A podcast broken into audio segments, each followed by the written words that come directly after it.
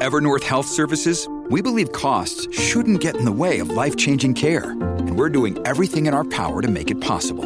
Behavioral health solutions that also keep your projections at their best? It's possible.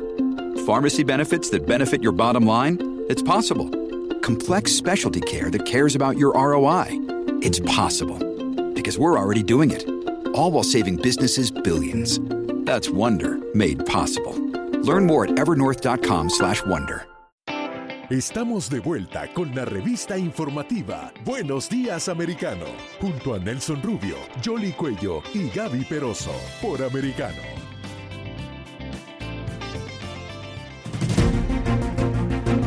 8 en punto en la mañana, 8 en punto en la mañana, segunda hora de transmisiones de Buenos Días Americano, acompañándoles a través de Americano Media, Gaby Peroso, Jolly Cuello, este servidor Nelson Rubio, invitándoles por supuesto a que ustedes participen también, entren, marquen a esta hora en vivo y estamos de costa a costa en todos los Estados Unidos. Así es, el número que tiene que marcar es el 786-590-1624 o 786-590-1625. Hay muchos temas de lo que hablar acá, la nación americana, cómo se está viviendo la política, la incidencia, la economía y hoy estamos hablando justamente del impacto que tiene toda la situación económica Ah, por las últimas informaciones que salen, desastroso el tema de las hipotecas, desastroso el tema de los eh, costos de la vida o del costo de la vida, el combustible, en fin, todo lo que nos está impactando y obviamente en la política, cómo ah, va a funcionar todo esto. Claro que sí, porque se traduce en las iniciativas o medidas que se puedan llevar a cabo para corregir o no el curso de esta nación. Vamos a saludar a nuestra invitada para analizar con ella un poco esa perspectiva política. Estábamos viendo lo que era la perspectiva económica, vamos a ver ahora la perspectiva política de cuáles son esas iniciativas que pueden ayudar a que este país eh, se enderece un poco más eh, el rumbo que tiene en estos momentos. se trata de Marily Cancio, ella es abogada y también analista política. Como no, Marily, muy buenos días, bienvenida a Americano Media, este programa Buenos Días Americano, gracias por estar con nosotros. Muchas gracias Nelson, Yoli, Gaby, primera vez que estoy con ustedes en esta nueva plataforma, estoy muy contenta eh, por la invitación y estar con la audiencia esta mañana. Eh, buenos días a todos. Realmente, y, lo preguntaba y lo decía Jolie tratando de hablar, desde el punto de vista político, ¿hacia dónde va el país? ¿Crees que estemos en capacidad, eh, realmente la actual administración, el actual gobierno está en capacidad de poder eh, cambiar, transformar en lo que se está viviendo, esta suerte de desastre económico en el país? No, para nada. nuestras mejores opciones son las próximas elecciones en noviembre, cuando podremos eh, elegir una nueva dirección para este país, porque vemos que esta administración ha sido un completo desastre, que parece que están haciendo todo lo opuesto que deberían estar haciendo, desde eh, los problemas de energía, de estar viajando por el Medio Oriente, eh, buscando soluciones fuera de Estados Unidos, cuando las soluciones están dentro del propio país. Y creo que lo que los demócratas están eh, donde se están enfocando no es lo que el pueblo americano quiere o necesita. Y eso lo estamos viendo no solo eh, eh, en la política, pero en la economía, en seguridad nacional y eso es lo que se van a dar cuenta ahora en noviembre en las próximas elecciones cuando estoy muy segura de que los republicanos van a recibir una mayoría porque de la forma que vamos estamos yendo de mal a peor. Se habla mucho del tema de la inflación, cuando oficialmente la inflación está como un 9.1%, algo que es insólito para este país, algo que jamás hemos vivido eh, en, las últimas décadas, pero la realidad es que se siente aún peor. Eh, hay cosas que han subido un 50%, un 100%, desde todo, desde el costo de, la gasolina, de la electricidad, de la comida, de lo que se encuentra, lo que no se encuentra en un supermercado. Entonces, eso es, la realidad que las personas, los políticos pueden decir lo que quieran, pero las personas lo sienten en el día a día. Las personas que cuando van al supermercado, cuando van a comprar cualquier cosa, que tienen que tomar decisiones, cuánto, miran cuánto cuesta un paquete de carne, cuánto cuesta un galón de leche, cuando tienen que comprar menos, porque el dinero no les alcanza.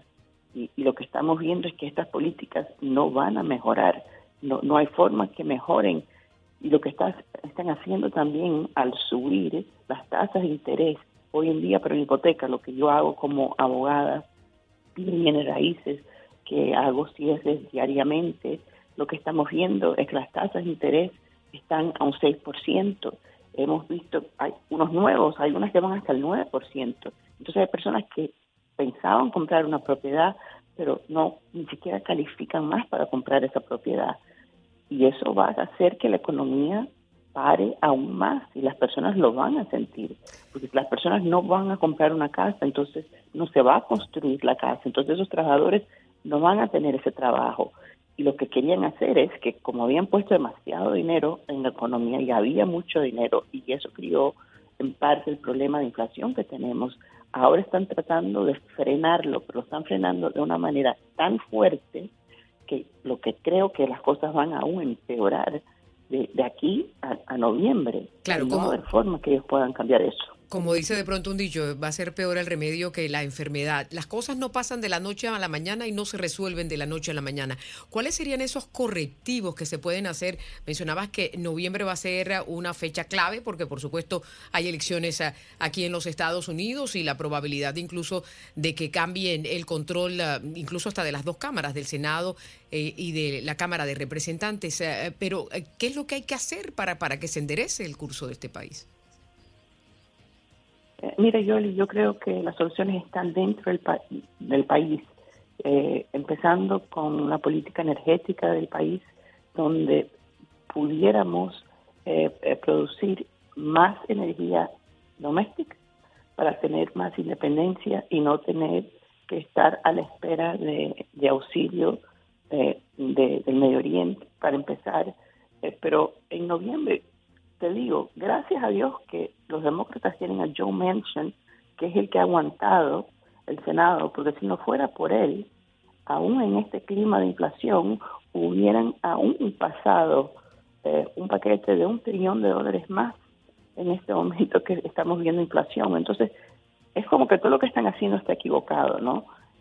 Y claro, las cosas cambian a, nivel nacional, a nivel local, pero aún a, nivel local, ¿qué está pasando con las rentas tan altas que las personas, algunas no pueden comprar una propiedad? Eh, hay personas que si no pueden vivir en una ciudad grande porque las rentas están muy altas, eso va a afectar a los restaurantes, a los lugares de servicio, donde no hay ayuda, donde no consiguen una persona para trabajar. Eh, yo de verdad eh, estoy un poco pesimista con la situación en la que estamos viviendo y parte de lo que pasa en una economía, eh, si las cosas van bien o mal, es cómo la población se siente. Si uno es optimista y cree que las cosas van a estar bien, uno va y gasta más, y va de vacaciones y compra una cosa más. Pero si uno se pone pesimista y dice, mira, esto no va a mejorar, mejor voy a guardar el dinero en mi bolsillo porque vamos a ver qué pasa, ahí las cosas peoran más aún. Y lo que estamos viendo, estamos en, en pleno verano, pero sabemos que esto no se va a resolver ni mañana ni pasado y aún se va a poner peor. Eh, entonces yo creo que la economía la vamos a sentir muy duro eh, en los próximos meses. Muchos eh, estadounidenses ponen sus esperanzas en el cambio que se dé dentro del Congreso de los Estados Unidos, donde un balance con mayoría republicana pudiera a presionar más a la administración que se ha basado en leyes ejecutivas fundamentalmente para tratar de establecer cambios en el país que lamentablemente y desde el primer día han estado afectando al bolsillo del ciudadano común, algo que, que, es importante. ¿Qué importancia le das a la movilización realmente de toda la comunidad, de todos los votantes en Estados Unidos, ah, para poder hacer que se dé este cambio? ¿Y hasta dónde va a haber un cambio real o dónde puede mejorar el hecho de que lleguen los eh, republicanos a tener mayoría tanto en el Senado como en la Cámara de Representantes? Yo creo que tiene que ver con las prioridades, Nelson. Las prioridades entre qué es importante eh, para las personas que están votando republicano y qué es importante para los que están votando demócratas. Vemos que los demócratas tienen una agenda social, quieren cambiar la cultura de este país, eh, están hablando eh, como que las cosas más importantes es el cambio climático, el aborto, ciertos temas que no es lo que los republicanos están diciendo que es importante. Para los republicanos lo importante más que nada es la economía, la educación, eh, el derecho de los padres de poder elegir por sus hijos lo que es mejor para sus familias.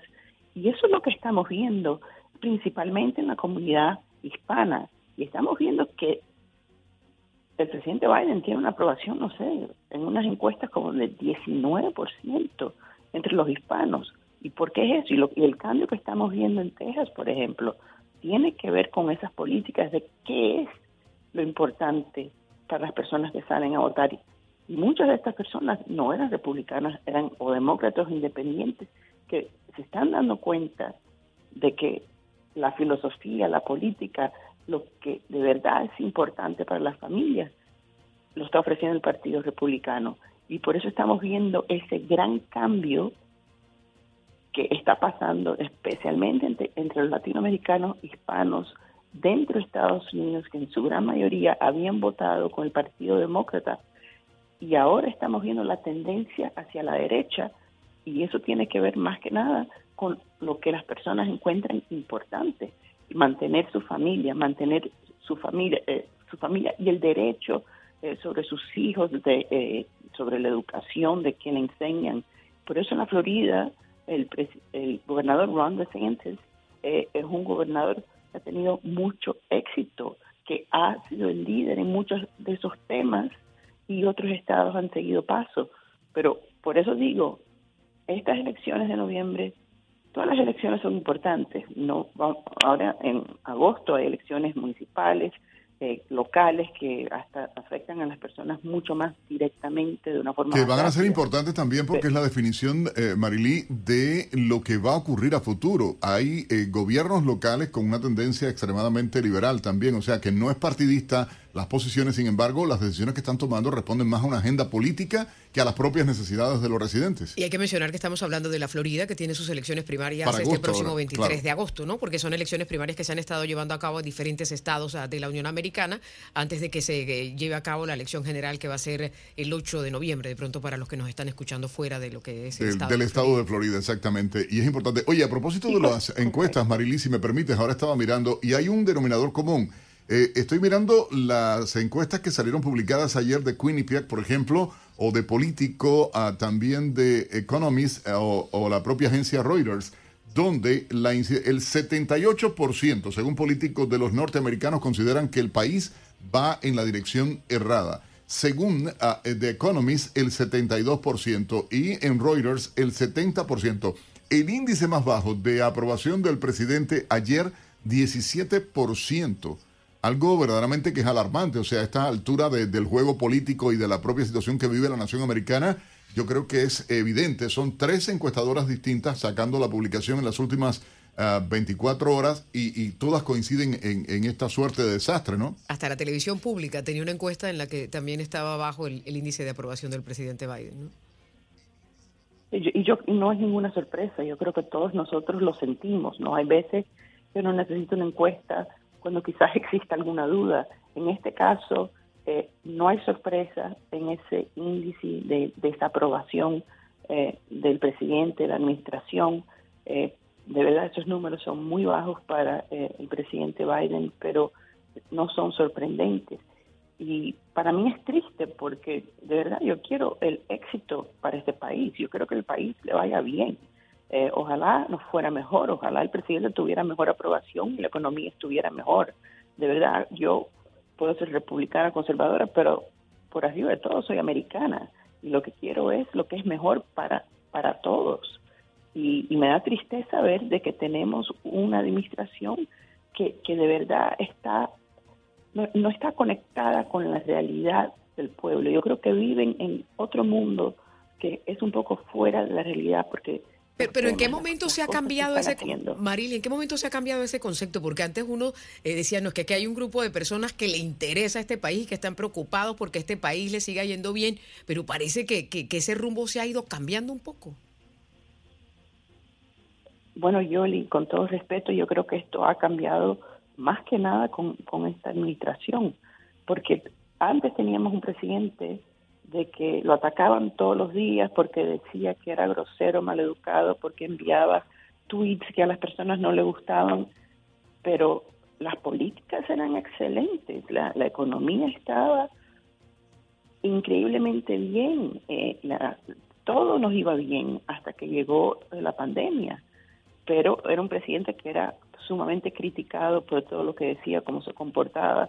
Hasta el día de hoy le, está, lo le están haciendo en Washington eh, lo que yo llamo una novela política para tratar de evitar que se, se vuelva a postular el presidente Trump.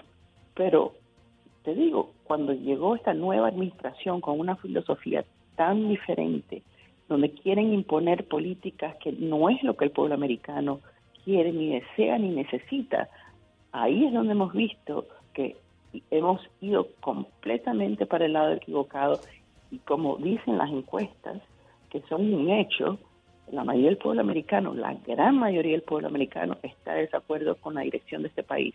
Y la única forma de poder cambiar eso van a ser en las próximas elecciones. En eh, próximas elecciones en noviembre que son vitales, pero hablabas del caso del ex presidente Donald Trump. Hay una encuesta que igualmente acaba de ah, sacar a político eh, y es la tendencia en cuanto a la nominación de candidatos republicanos a, la presidencia en el 2024 y las estadísticas indican lo siguiente. El ex presidente Donald Trump tendría de ser hoy la votación en unas primarias republicanas el 53% de los votos, a Ron DeSantis el 23%, a Pence el 7%, Haley 2%, a Ted Cruz el 3%, a Shane, eh, perdón, el 2%, Romney el 2%, Marco Rubio 1%, Rick Scott un 1%, Pompeo un 1%, Christie un 1%, bueno, 0% uh, eh, de preferencia evidente en la numeración. Trump estaría superando con un 30% a su segundo contendiente de postularse igualmente, que sería el gobernador de Florida, Ron DeSantis. ¿Cómo ves esto y qué impacto tendría a nivel nacional dentro de esta primaria republicana? De ser hoy, claro. Como sabes, en la, en la, en la política... Un día es mucho tiempo, ¿no? Claro. Es, exacto. Entonces, yo creo que, eh, sin duda, esa es la tendencia eh, sabemos que el presidente Trump es sumamente bien recibido dentro del Partido Republicano con su base. Sabemos que el gobernador Ron DeSantis está haciendo una labor increíble en el estado de la Florida. Sobre los otros nombres que, has mencionado, eh, el vicepresidente Pence no, no tendría chance eh, en las primarias republicanas, no creo, porque ese 53% que respalda al presidente Trump, eh, muchos de ellos no bien bien visto al vicepresidente Pence. Pero quién sabe lo que va a pasar, ¿no? Ah, a mí me encantan muchos de los otros nombres. Yo siempre digo, cualquier uno de los nombres que has mencionado serían mejor de lo que tenemos hoy en día en Washington. Cualquier uno de ellos. A mí me encanta Nikki Haley, Marcos Rubio, Rick Scott todos son fantásticos. Ted Cruz, que aparece también eh, acumulando buen por ciento. también, todos son buenos. Y digo, cualquier uno de ellos sería mejor de lo que tenemos hoy en día en Washington. Pero sí va a ser interesante ver si el presidente Trump decide postularse, porque yo creo que si él se postula o pone su nombre eh, para la contienda, no creo que el gobernador eh, DeSantis se postule contra él. Esa es mi opinión personal, pero de aquí a allá hay mucho tiempo. Tenemos las elecciones estatales, eh, también... Que hay que dar prioridad también, ¿no? Y en todos los estados se está moviendo igual fuerte. Sí, pero para el gobernador Ron DeSantis, para reelegirse por cuatro años más, sería ahora en el 2022. Entonces no sé si después de ser reelecto gobernador en el 2022, inmediatamente se postularía para presidente dejando medio término.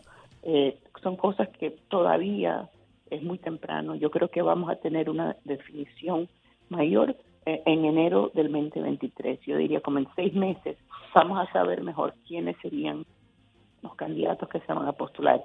Y acuérdate, cuando el presidente Trump se postuló al principio, muy pocas personas le daban cualquier chance. Las encuestas al principio con, Trump eran mínimas. Era la época de que el gobernador Jeb Bush eh, tenía recaudado mil millones de dólares, que era la persona que, que podía ganar la, la contienda la presidencia por el Partido Republicano y durante las primarias vimos lo que pasó.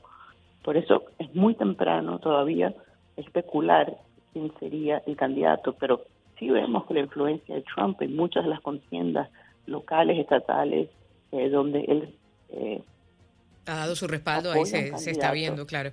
Y no, y además que se atreve a respaldar a los candidatos, ¿no? Que, que es, otra de las. Y ha tenido eh, éxitos en algunas campañas, en otras ha decidido retirar el respaldo, pero en fin, como mencionabas, en la política un día es demasiado tiempo porque no se sabe lo que va a ocurrir y en efecto hay que esperar, ¿no? Porque está la expectativa también, que para eso es bueno eh, Donald Trump de anunciar cuándo y, dónde. Bueno, y hay expectativa por lo que puede, eh, porque se había especulado que sería en julio, agosto el anuncio de Trump de la postulación o no, y hay que ver este fin de semana y un rally. De hecho, va a estar en Miami en octubre el ex presidente Donald Trump. Eh, doctora Marilyn Cancio, mucha gente puede estar preguntándose, usted se postuló en algún momento al Congreso de Estados Unidos. ¿Piensa eh, en alguna medida igualmente lanzarse a la política nuevamente?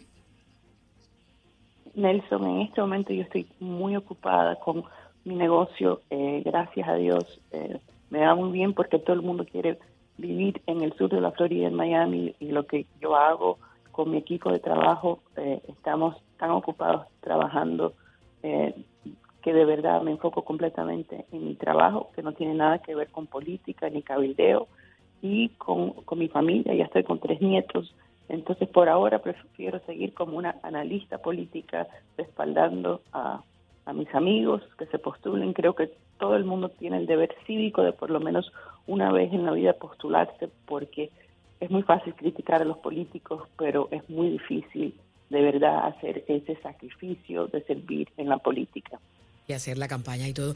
Marily, me gustaría también eh, eh, tocar un tema que, que, es de interés y, y que seguramente eh, va a cobrar mayor relevancia y es la crisis que hay de fentanilo en los Estados Unidos.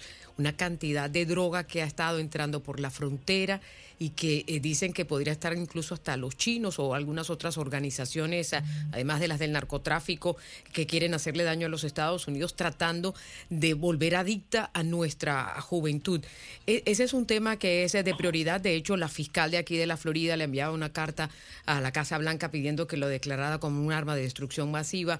Hay eh, eh, una cantidad de decomisos que se hacen eh, diariamente, el aumento de la violencia que también ha estado ocurriendo en muchas áreas del país y casi siempre las estadísticas señalan que cuando empeora la situación económica, pues también se agrava un poco más la de violencia. ¿Cómo ves esa situación? Mira, felicito mucho a, la fiscal general del estado de la Florida, Ashley Moody, que está haciendo una gran labor y, y de verdad ella ha estado criticando al presidente Biden, ella ha ido a la frontera y, las personas no se dan cuenta que cuando hablan de la frontera no es solo por personas que están cruzando, es todo lo demás que está cruzando. Han parado terroristas, las drogas que pasan todos los días por la frontera, pero el problema del fentanil es algo que está matando a nuestra juventud, es un gran peligro para la nación y muy poco se habla de ese tema. Yo agradezco a ustedes que que hablen el tema, pero es algo de que se debería hablar más porque es algo que es sumamente peligroso lo, lo que está pasando. Eh, la adicción, eh, lo, lo que está pasando con nuestra juventud es un gran peligro y parte de tener que proteger la frontera del sur tiene que ver mucho con el tráfico humano y el tráfico de drogas, eh, que son dos temas del cual la parte de las drogas no se habla mucho pero es un tema que, que sí es, de seguridad nacional. Yo creo que el presidente está enfocado de que el clima es seguridad nacional, pero la realidad en muchas ciudades de este país lo que está matando a la juventud es el fentanil que está cruzando por la frontera y eso sí es algo que es sumamente importante eh, para todos nosotros. Hay que decir, eh, acá, de hecho, entre una de nuestras oyentes y televidentes a través de la señal de Americano Media en todas las eh, redes sociales y en todas las tendencias de, transmisión streaming, hace dos días nos escribió una señora, recuerda, Jolie, que lamentablemente el, nieto de 20 años falleció y ella dice, es una desgracia no logran entender lo que está ocurriendo con esto del fentanilo y el impacto que está teniendo en muchas familias, lamentablemente, incluso eh, eh, en todo el país, eh, no solo en la zona fronteriza, ciudades como Nueva York, a Chicago, acá mismo en el sur de la Florida, Miami. Miami. La hizo la advertencia. Exactamente, y es grave. doctora Marilyn Cancio, gracias por acompañarnos de verdad. Siempre hay una primera vez, ¿o yo? Me encantó estar con ustedes. Que tengan mucho éxito en este programa, de verdad eh, sus voces son muy importantes y espero que tengan gran éxito y una gran audiencia para escucharlos a ustedes, gran periodistas. Muy amable. La próxima vez en los estudios. En los estudios ya queremos que nos acompañe. Dios mediante, para agosto estamos lanzando ya nuestra plataforma de televisión completamente eh, eh, a partir del mes de agosto en Americano Media. Y por supuesto sé que mucha gente lo va a celebrar y, usted nos va a acompañar físicamente, doctora. Eh, la comprometemos ya. Hace una pausa en su ocupada agenda. Gracias, Marily. Muchísimas Buen día. Ya sabe, si usted quiere comunicarse con nosotros es el 786-590-1624